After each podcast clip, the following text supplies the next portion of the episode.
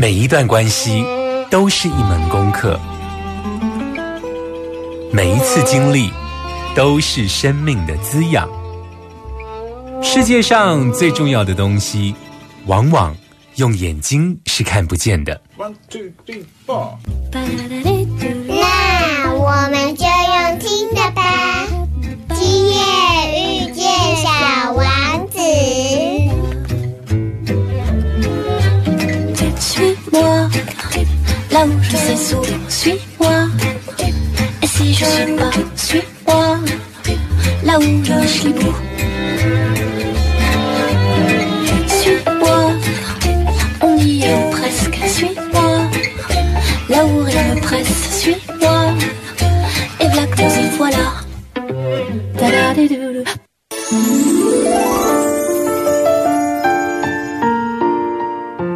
你以罂粟的姿态出生，三月的羞涩和四月的狂烈，多事物的阳伞在眼前打开了，不许倾听的声音，又不许凝视的眼神，盘旋流动，胡音吐落，电极的光明，靠近我，靠近，让我们一起向种植的山谷滑落。这是杨梦带你回花莲的诗的片段。你现在所收听的是《今夜遇见小王子》，我是阿光哦。阿光在今天节目的一开头跟一般不一样哦，以这个诗人杨牧的这首诗《带你回花莲》来作为开头哦。其实今天的这个疗愈大来宾单元呢，阿光为大家邀请到了黄家荣老师哦。他呢最近呢帮这个花莲市公所呢来出版了一本这个识字哦。那一般的识字呢，如果说这种县市字、地方字啊，尤其是这个政府出版品啊，都是比较中规中矩。但这一本跟这个仰梦诗人的这个诗同名的花莲市字呢，阿公看了之后非常的惊艳哦，所以呃，我想要在今天特别来访问黄家龙老师哦。那在访问之前呢，阿光想要问问听众朋友，不晓得你跟阿光的感觉是不是一样哦？就说不管你是不是花莲人哦，其实只要你决定要去花莲的时候啊，每次在准备去坐火车哦，然后出发要往东台湾去的时候，都会有一种好像回家的感觉哦。其实会有这种回家的感觉，我想是因为山跟海的呼唤吧。每次去花莲的市区啊，都感觉到在这个街锅，走在这个街锅里头，感觉那个山很靠近，海也很靠近，对不对？那在这个山海之间呢，其实花莲有着百年的历史哦。所以今天呢，要为大家介绍《带你回花莲》这本书哦，然后来邀请作者黄家龙老师来到我们的节目中。慢点，慢点，慢点，让灵魂跟上我们的脚步。欢迎疗愈大来宾。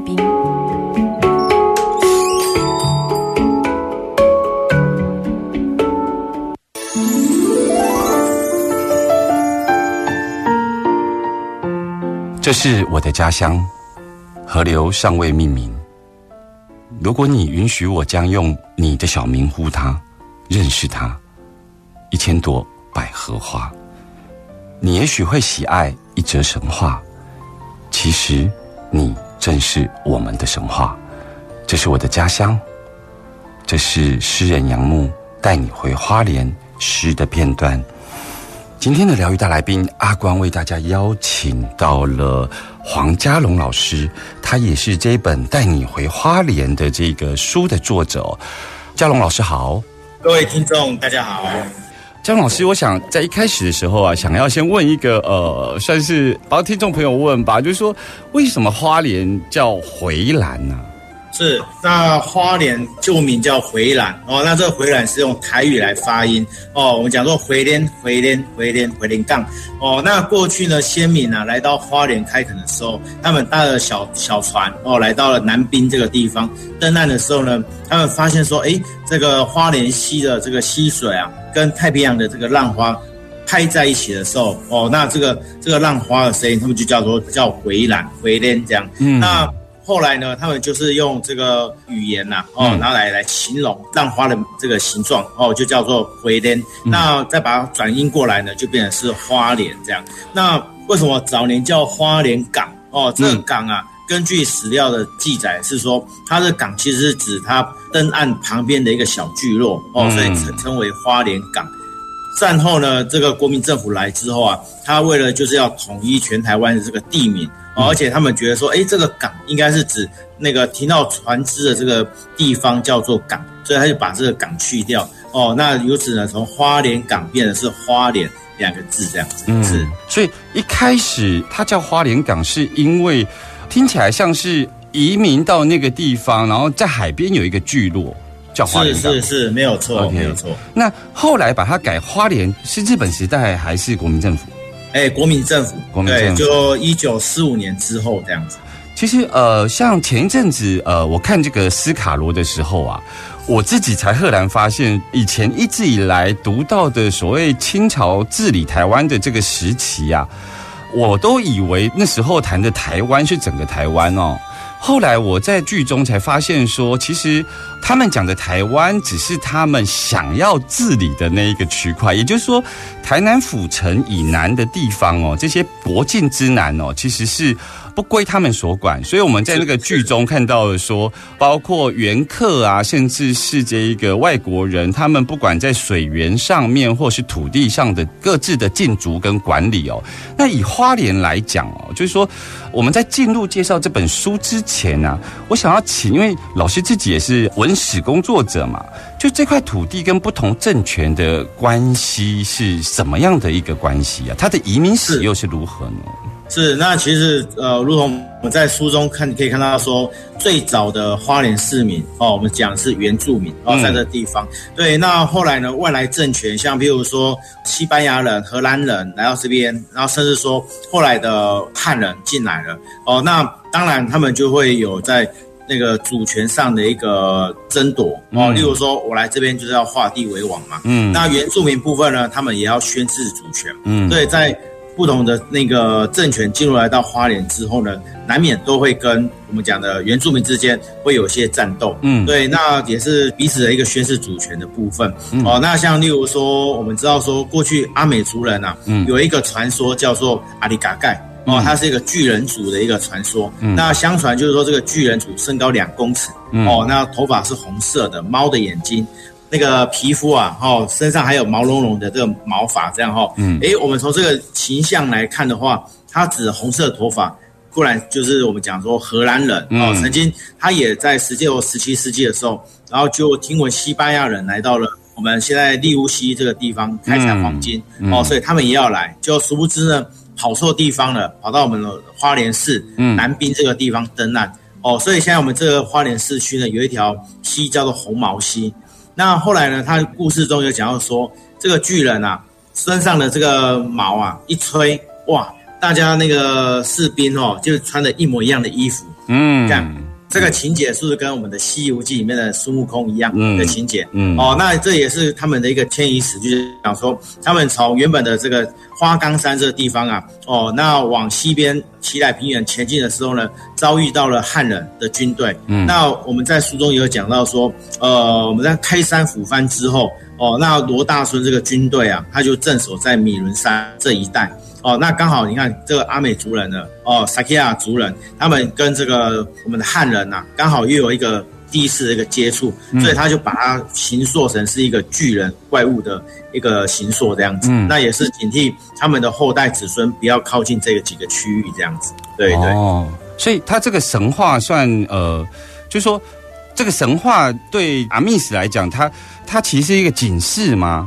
是我我觉得个人是觉得，像我们有时候会讲说，哎，那个山里面呢、很危险啊，可能会有一些某某辛纳啦或什么哦，不要靠近。那那可能他就是说过去的那个祖先呐、也是想说那个地方可能有荷兰人呐、啊哦，有可能外来的这些。不我们不知道他们是好人还是善类还是什么、啊哦，那我们就是尽量不要靠近那个地方。嗯所以在过去他们这个阿美族也好，或是萨基亚族也好，他们也就有这样的一个传说，一直流传到现在。嗯是是。那我个人会觉得说，就是也是警惕后代子孙哦，那个地方有呃陌生人，我们不要靠近，有这样的一个、哦哦哦哦个警示这样。所以他在区域上，因为我会这样子问的原因，是因为我们知道，呃，原住民，比方说塞夏族，嗯他在讲山里的小矮人，所以是他有是这个呃业绩嘛，哈，嗯然后有屯林这些形成他们的文化。那其实包括种植，或是包括他们所认识的东西，所以我刚刚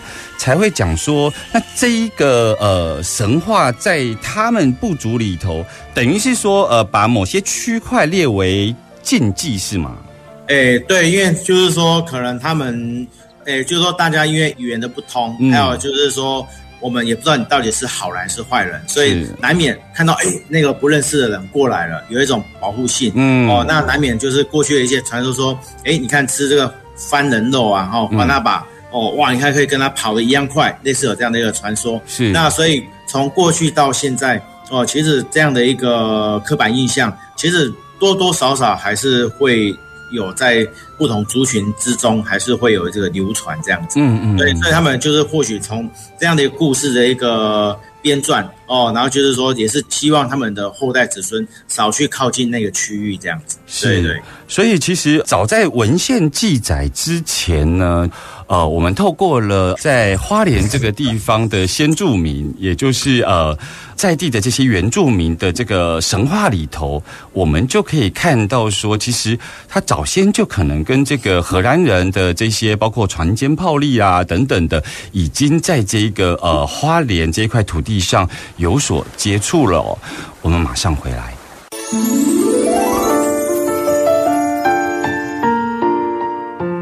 让我们一起向种植的山谷滑落，去印证创生的神话，去工作，去开辟温和的土地。我们听不见那绝对的声音，看不见那绝对的颜色，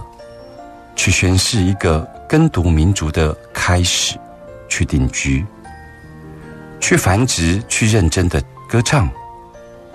这是诗人杨牧带你回花莲诗的片段。我们继续回来今天的这个疗愈大来宾哦，我们要来谈谈这个带你回花莲这一本由花莲市公所所发行的市志也好，地方志也好哦，就是说。阿光呢非常惊艳哦，因为这本书呢，无论从设计或者从它的这个编排上哦，因为一般来讲，我们在呃写自己的城市的这个市志的时候，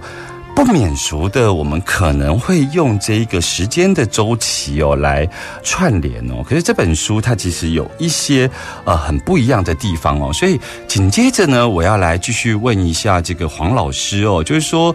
我们看到很多这个公家机关所发行的这个限制或市制，都是会有许多的史料跟文献哦。但是我看你这一本带你去花莲这本书哦，用了非常多的相片哦，那用惊喜对照的方式呈现，甚至于我发现翻开来的第一张，你甚至是用一种鸟看的角度在看花莲哦。呃，这本书里头我看到了很多的用心在里头，那。当时为什么会想要用照片来说故事呢？那再加上，呃，我知道说老师呢其实是自己有这个收集这个老照片的习惯哦。那你又是怎么样开始有这样子的习惯呢？是，那其实话说哦，二零零六年开始啊，协助友人的民宿呢，开始编撰这些呃网络的部落客呃部落格。嗯对，那后来就探索说，哎，我们自己家乡瑞穗啊，这个地名的由来，后来才发现说，哎、当地有蛮多的日本神社的这个残迹，嗯。那就好奇想说，哎，我们过去这个日本神社瑞穗的这个神社的样貌长得怎么样？那就后来去开始翻家里的老照片呐、甚至亲朋好友去去打听去了解，那也开始就是说针对于当地哦祈祷访谈，然后还有就是说收集老照片，慢慢的就从身边的好朋友开始做起，嗯。那后来才发现说，哎，网络上啊，甚至说跳蚤市场有蛮多的这些老照片，嗯在网络上的拍卖啦，甚至说跳蚤市场都会出现。那我们就开始去搜寻，例如说花莲相关主题的老照片，就把它收集下来。嗯哦，那有些时候呢，过去像我跟叶老师啊，这不打不相识。嗯哦，那我们之前还不认识的时候，我们曾经为了一张老照片，哦，你三百我就出五百，那我五百他就六百，然后又自己厮杀，结果呢，谁渔翁得利？哦，这个卖家赚了很多钱。啊哦，那后来我们也是因为这样子大家认识哦。那有些时候我们就是会互相联系一下，嗯说哎这张你要吗？我说好啊，那他就让我哦，那如果他要我就让他，嗯哦，大家就哎这个老照片就可以用比较实在的一个价钱，就是把它收购下来。那后来像叶老师啊，他其实他也蛮用心的哦，他到日本的雅虎拍卖去收集了蛮多有关日本时代的这些摄影师他们拍摄的原住民的一些照片呐、就是说日本时期的一些会页书啦等等，都把它收集下来。嗯嗯那我们这一次编撰这本书的，我们算是一个分工哦。那我们其实有蛮多主题是都有重复性的哦。嗯那我们就是各自先写各自手边的一些老照片的故事。嗯那最后呢，我们再汇集给这个蔚蓝出版社这个王威志编辑哦，那他他在帮我们做整合的部分。嗯哦，那按照那个年代的部分，然后就把它编撰，变成是我们现在手边看到的这本书这样子。嗯，对。所以这本书其实有另外一个作者叫做叶伯强老师强嘛，哈是是你跟叶老师都是这个文史相关的工作，然后都喜欢收集老照片。是是是，对，那你跟那叶老师他本身是老家住瑞穗，那我是住玉里，不不讲说，哎，我住瑞瑞穗了，那他住瑞玉里，哎，是颠倒了。玉里 这一次的这个地震很严重哦，是是是，玉里这边比较严重，那像瑞穗还好哦，那就是像比如说我家的话，就是诶一些书柜啦就倒了倒，那还好就是没有人员伤亡。是。其实我要延续这个脉络来问一下黄老师哦，就是说，是像这一次用这个照片来呈现啊，哈，真的是非常大量了哦。那照片其实它有一种怀旧的感觉，没错，而且它呃，因为我们城市在发展，有些地方它可能地景地貌会被改变，所以能够用这一种对照的方式来呈现，就感觉好像可以。呃，如果我今天是一个旅客要去花莲，然后带着这本书，不只是我我带地图，我还带这本书进去的时候，那可能我今天去。黑金通吃个饭，喝个咖啡，然后可是我可能就可以同步可以了解黑金通这个历史哦。但是相片的怀旧啊，其实一定程度呃也代表了文史工作者其实都有很浓厚的怀旧主义。那我要延伸的问老师一个问题哦，就是说每次啊，这个东部地区在这个廉假的时候啊，都会有这个一票难求的情况哦，因为大家都要回家哦，包括旅客。呃，要去那边游玩哦。那我想要问一下，就是说，站在你文史的观点哦，还有你自己是个花莲人，就是说，每次这个东部要发展的时候，都会有两种说法。一种说法就会觉得说，应该要开展这个呃便利的交通建设；另外一种会希望说，哎，其实现在这样子的一个。抵达的这一种步骤啊，或者这一种步调啊，其实是更符合花莲这个城市的味道哦。所以呃，像呃，目前其实大家去花莲比较多都是搭这个台铁嘛，所以我想问你两个问题，就是说你怎么看？你觉得花莲的发展需不需要有更便利的交通？再来就是说，跟我们聊一聊花莲这个城市跟台铁发展的关系。是，那我个人当然我觉得不可否认哦，安全回家的路这是不可否认的，嗯哦，我也非常认同。但是呢，我觉得是说大家对花莲的印象，当然就是跟台北市是两个是不一样的一个城市。台北大家想要就是一个快哦，快快快哦，走在路上大家行人的步调就是非常快。在花莲呢，大家是觉得是慢。嗯但是我觉得在近几年，然后近十年来的一个发展啊，真的整个花莲市的，整个改变地貌改变啊，整个交通的改变是有蛮大的一个改变。嗯哦，那很可惜是说我们整个花莲市区啊，因为过去那个旧城市的一个关系，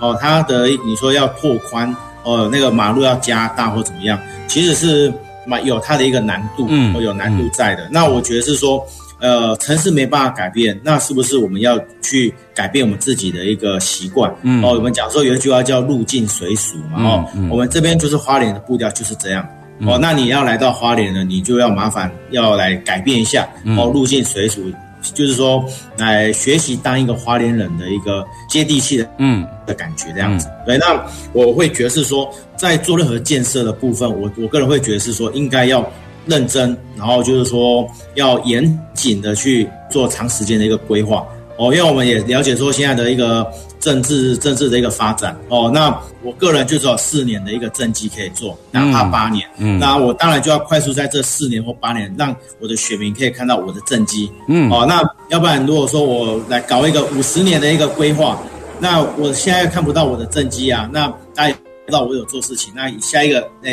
接棒的就变成他的政绩，可能有些人会有这样一个想法，嗯那我们从这一次的地震来看的话，其实有一些建设，那我觉得是说，它明明就是在断层带上面，嗯。哦，那我觉得或许当时的这些规划团队，他也有在考虑到这个问题，但是这个地震天灾的部分哦，真的是我们无法去预测的。但是如果说我们当时可以在更严谨的部分去避开这条断层带、哦，那或者说这个如果去加强的话，那会不会就是可以去让人民不要去花更多的这个冤枉钱？嗯哦，那回归到我们刚才的一个主题，就是说入境随俗哦，嗯接地气这部分。像我们最近有办一些的，就是深度的走读课程这个部嗯分，那我们也是带台北的朋友。哦，来到花莲呢，去了解花莲过去的一个样貌，还有花莲人的一个生活习惯，嗯。而不是说来花莲呢，还是带你去吃那个五星级的牛排。嗯。哦，我觉得来花莲就要吃不一样的东西，来嗯你那个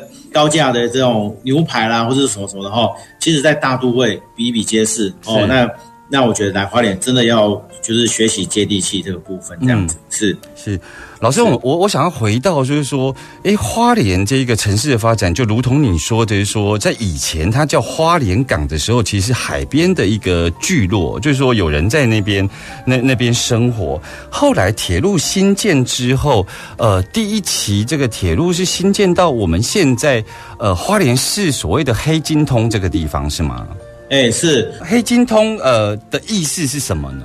是，那其实哈，我们讲说黑金通，其实我们全台湾有蛮多地方都有是黑金通，哦甚至说黑金町，例如像新竹火车站前面哦哦，还有像屏东啊、嘉义哦，火车站前面的这个地方，他们叫黑金町。哦，就是一个城市的一个部分。但黑金啊，有很多的传说，有人说哦，哎，过去呢都是那种烂泥巴路，只有火车站前面这边是铺设柏油路面。哦，那这个是太阳直射下，哇，黑金黑金，哦金哦金这样子，太卡吧，哦好、这样哈、对，那也有人说呢，晚上这边是这个城市最繁荣的地方，犹如这晚上的黑金哦。不过这些说法都是穿凿附会，嗯。最主要是他们讲的这个钢铁啊嗯轨道的部分、哦，那它就是从日语翻译过来，他们就叫做就叫黑金这样子。对日语所以它的黑金是指那个钢铁。日语的轨道对对对因为当时用铁铁轨嘛，哦是，那所以他就用日语的那个音译把它转过来变黑金这样。是是是。是，听众朋友听到了阿光今天的访问哦，就是说，呃，你听到这里的时候，你有没有发现说，其实一个城市的面向，其实包括它有文学的面向、历史的面向，所以呢，像这一本这个带你回花莲的副标叫做《穿梭街市百年》哦。呃，我真的还蛮建议听众朋友可以去购买这本书。你在旅游花莲的时候，因为花莲有它先天上的发展的限制哦，就是说它不是平原，不是盆地，它是一个细长型的哦，所以他们现在要做一些都市更新，其实是相对于我们台中是比较呃比较难的。但是呢，他们保留下来的那个原汁原味啊。倒是比我们台中好，因为我们台中的确好多好多的历史建物哦，都已经看不到了。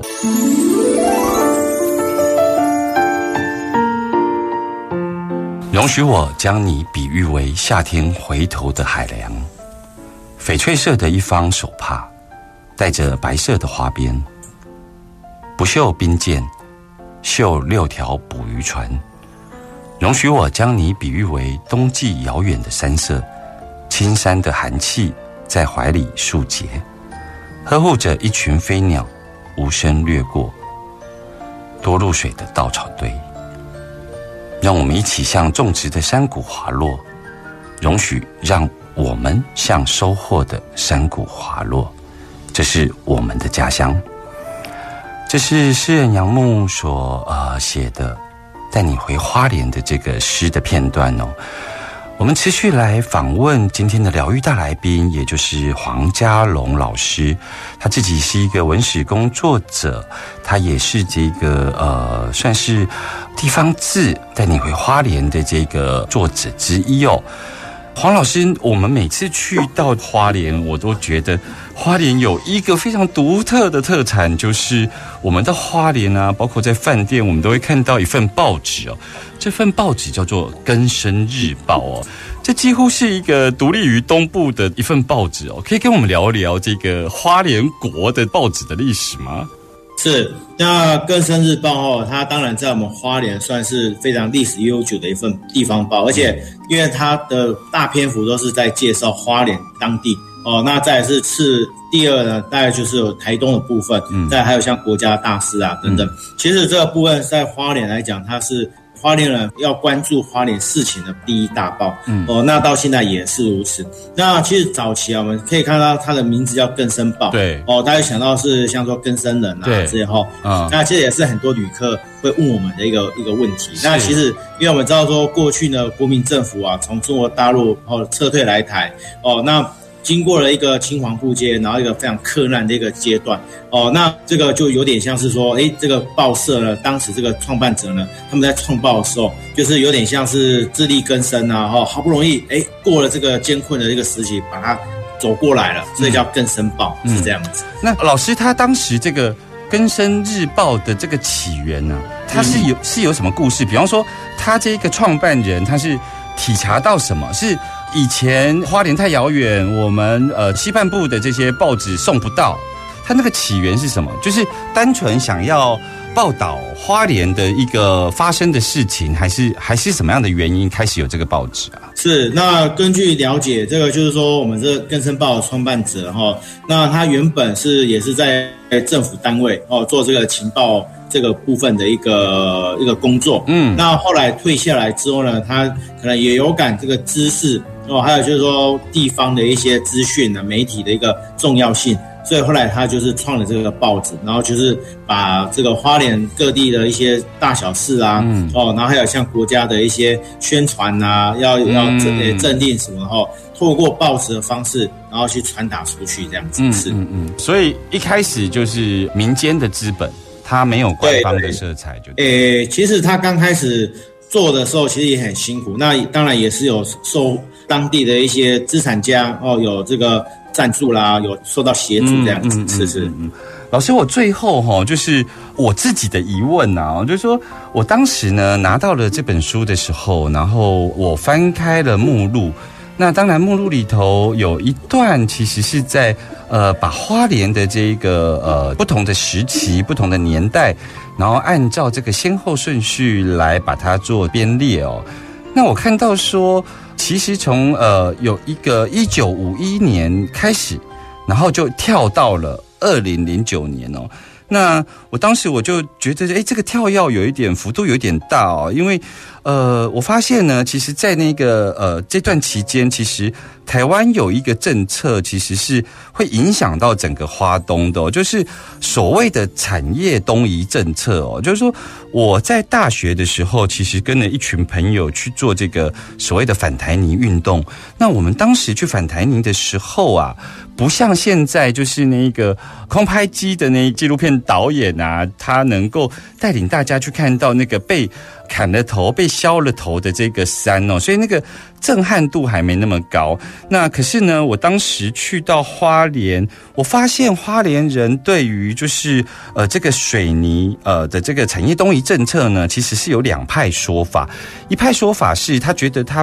带来了一个家乡就业上的需求，那有一派说法当然就是比较站在环保上来看这个水泥业。那老师，我想要问问你，作为一个花莲人，作为一个文史工作者，怎么理解？这个水泥产业啊，是那我觉得像我们讲说过去那个年代哦，第一政府在推这个我们讲说公共建设啦，或者说有很多的民间的一些建设，它需要这个水泥的部分，嗯，所以就想到说，哎，我们花莲自己就有水泥，那如果从这个自产自销的这种这种方式来讲，那会不会就是降低很多的成本？嗯，哦，那所以当时就会有，就是说在当地去开挖哦，这个水泥部分，嗯哦，那如同像刚刚呃主任讲到，是说，诶，如果有这个产业东移的话，那是不是可以造福更多的一个就业的机会？哦，如同说在更早的中华纸浆厂嗯在我们花莲吉安这边设置。哦，哎，你看也是啊，到现在它也是造福了蛮多当地的一个就业的一个机会。